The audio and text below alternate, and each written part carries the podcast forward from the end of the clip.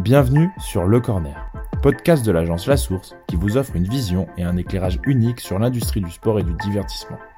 Toutes les deux semaines, leaders de l'industrie et personnalités du sport partageront leurs visions, leurs astuces et les nombreuses facettes de notre écosystème. Nous vous ferons rencontrer d'anciens athlètes et hauts dirigeants d'organisations sportives, d'entreprises de médias et de technologies, de sponsors et d'agences numériques. Pour obtenir des informations et de nouvelles histoires sur ce qui se passe sur le terrain, c'est maintenant et c'est sur le corner.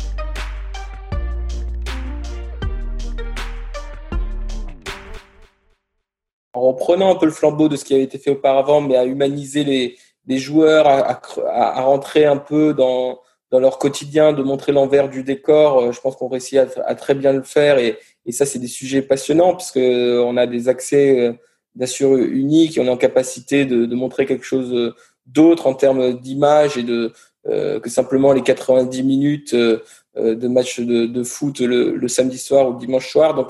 Il y a des choses assez intéressantes qu'on a pu mettre en, place et des formats qu'on a qu'on a continué, qu'on a qu'on a un peu inventé euh, autour de autour de tout ça et je trouve que c'est ça c'est c'est super intéressant. Pareil pour la partie euh, formation et, et, et sur les sur les jeunes euh, les jeunes à l'OM. Voilà, je pense qu'il y a des, des en plus, ça tombe bien parce que le club se structure beaucoup autour de, de la formation des jeunes et investit là-dedans, alors que c'était pas forcément le cas auparavant. Et bah, il y a des super formats qu'on a pu sortir, notamment autour, autour de ça et, et montrer un peu l'envers du décor, encore une fois, humaniser ces, ces joueurs pros qui sont parfois décriés. Ouais. Il y a des choses assez intéressantes autour de tout ça. Ça, c'est super important de le dire parce que, et, et moi, j'ai cette intime conviction-là que dans le futur, les, les, les, joueurs seront de plus en plus leurs propres médias, à l'instar de vous qui devenez de plus en plus un média. Et en France, on n'est plutôt pas trop mauvais, je trouve, à, à un peu humaniser, euh, amener les, les fans derrière l'envers du décor. Et je trouve que effectivement, c'est quelque chose qui, qui, a été pas mal fait ces dernières années au sein des clubs français. On n'est pas forcément les meilleurs dans tout, mais là-dessus, je trouve que on a, on, on est devenu pas mauvais.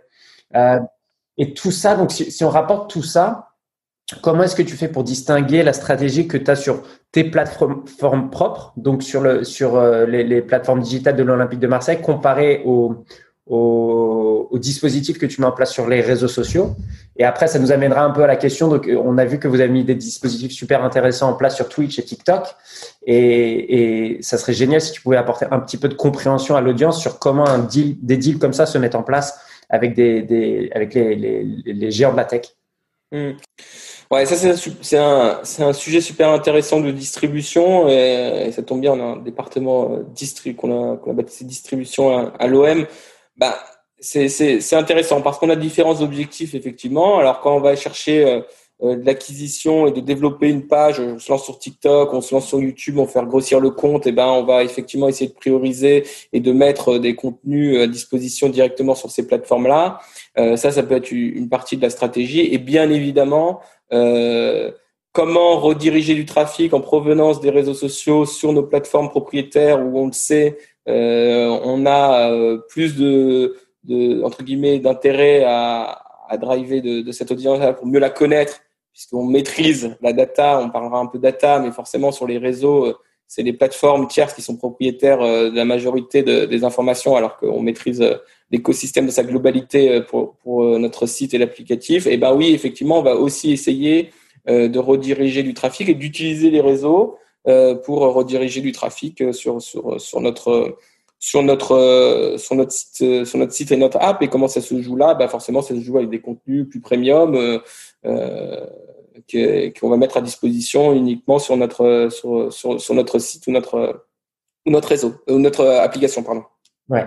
Super intéressant. Et du coup, donc pour, pour revenir sur la partie réseaux sociaux, parce que tu as effectivement cette nécessité pour une organisation d'être à la fois d'avoir des contenus en propre sur sa plateforme justement pour cette connaissance utilisateur, mais tu peux pas omettre euh, l'impact des réseaux sociaux pour toucher ta communauté qui est déjà présente sur les réseaux sociaux et qui est une bonne source d'acquisition de, de, notoriété pour une organisation. Tu peux nous parler un peu plus en, détail des dispositifs Twitch Twitch et TikTok on sait que vous avez été parmi les premiers en France à le faire, voire les premiers sur certains sujets.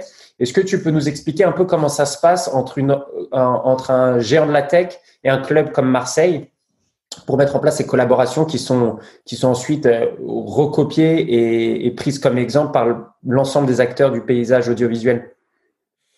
Ouais, intéressant. Deux modèles euh, différents, en tout cas, mais une approche identique de notre part, c'est de dire bon, il faut qu'on on essaye de, bah, de se connecter à une audience qui est toujours plus jeune et plus connecté. Euh, euh, c'est parfois aussi à cet âge-là qu'on se fait, euh, qu'on se fait des les passions et, justement qu'on peut s'attacher à un club. Donc on essaye d'être d'être présent aussi auprès de cette audience-là. Hein. C'est notre entre guillemets c'est l'avenir et donc ça nous intéresse. On sait que on a des études en interne qui nous disent ah ben effectivement les sujets du foot ou les sujets inhérents à l'OM sont vachement discutés sur Twitch ou intéresse les gens aussi sur TikTok et que qu'il y a un intérêt, qu'il y a une cohérence tout simplement à une présence de l'OM sur ces plateformes-là. Donc, euh, tu vois, il y a ces deux, réflexions-là de base, de dire, bah, on veut essayer d'être toujours en lien avec cette audience jeune et connectée qui peut évoluer euh, sur TikTok, Twitch et demain sur une autre plateforme.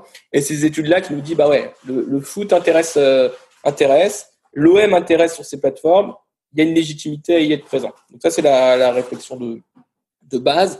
Ce qu'on essaye, nous, c'est effectivement d'avoir une, une organisation plutôt flexible et pour pouvoir, euh, pouvoir réagir assez vite, hein, tester les choses. Alors là, on donne deux exemples de choses qui ont, qui ont fonctionné. Peut-être qu'il y a d'autres choses qui fonctionneront moins par la suite. Il faut aussi tenter des coups et faire des paris. Hein. Alors, euh, un jour, on ira sur une plateforme et ça marchera pas du tout et on aura un perdu, surtout du temps, voilà, on va dire. Euh, pas forcément de l'argent, mais on aura perdu du temps.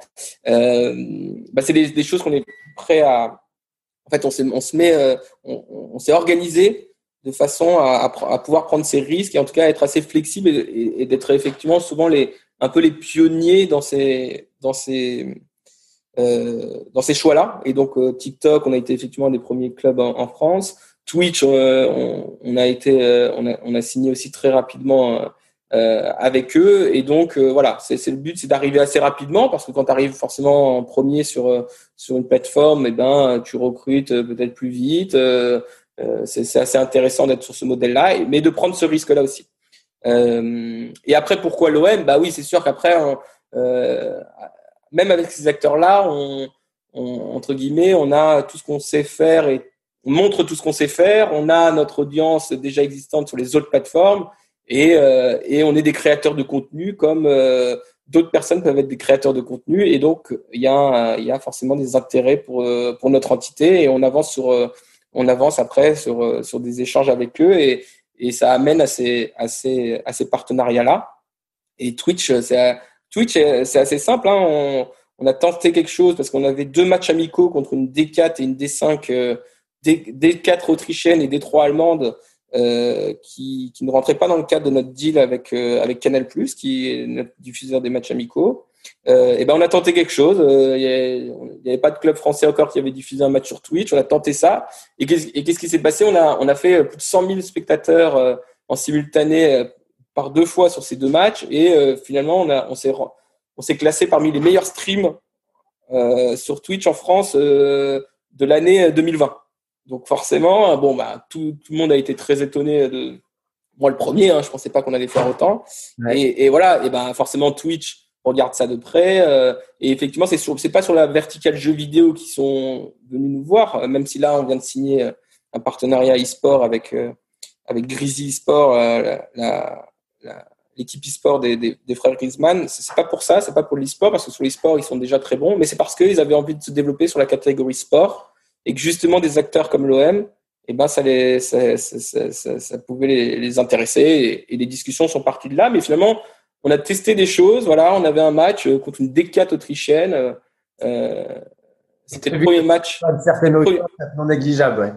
Ouais, ouais, et ça fait une audience incroyable. Euh, 100 000, personnes, et c'est unique, hein, donc c'est vraiment 100 000 personnes qui étaient branchées à ce live. C'est un super, super résultat. Et, c'est et voilà, on, est, on en est ravis, on a testé des choses. Ça aurait pu être un, un flop aussi. voilà, et donc, c'est comme ça, en tout cas, le mécanisme, encore une fois, quand je reviens au début, de ce qu'on a envie de faire, qu'est-ce que nous disent certaines études et pourquoi c'est légitime d'y aller. Et après, une fois qu'on se dit ça, bah, il faut se parler du contenu, c'est-à-dire euh, comment on va adresser cette plateforme? Je sais pas si c'est un peu ta question aussi. C'est euh, bah oui, bien sûr, chaque audience et chaque plateforme euh, doit être adressée de manière différente dans son identité visuelle. J'en parlais avant, dans la manière de produire, dans la manière de raconter des choses. Donc ça, on essaye de faire au mieux. Quelquefois, on, on essaye de, de profiter de, de contenus qui sont déjà produits pour une plateforme X et on va essayer de la la reformater pour une plateforme Y. Quelquefois, on va faire du spécifique pour cette plateforme. Bon, là, on essaye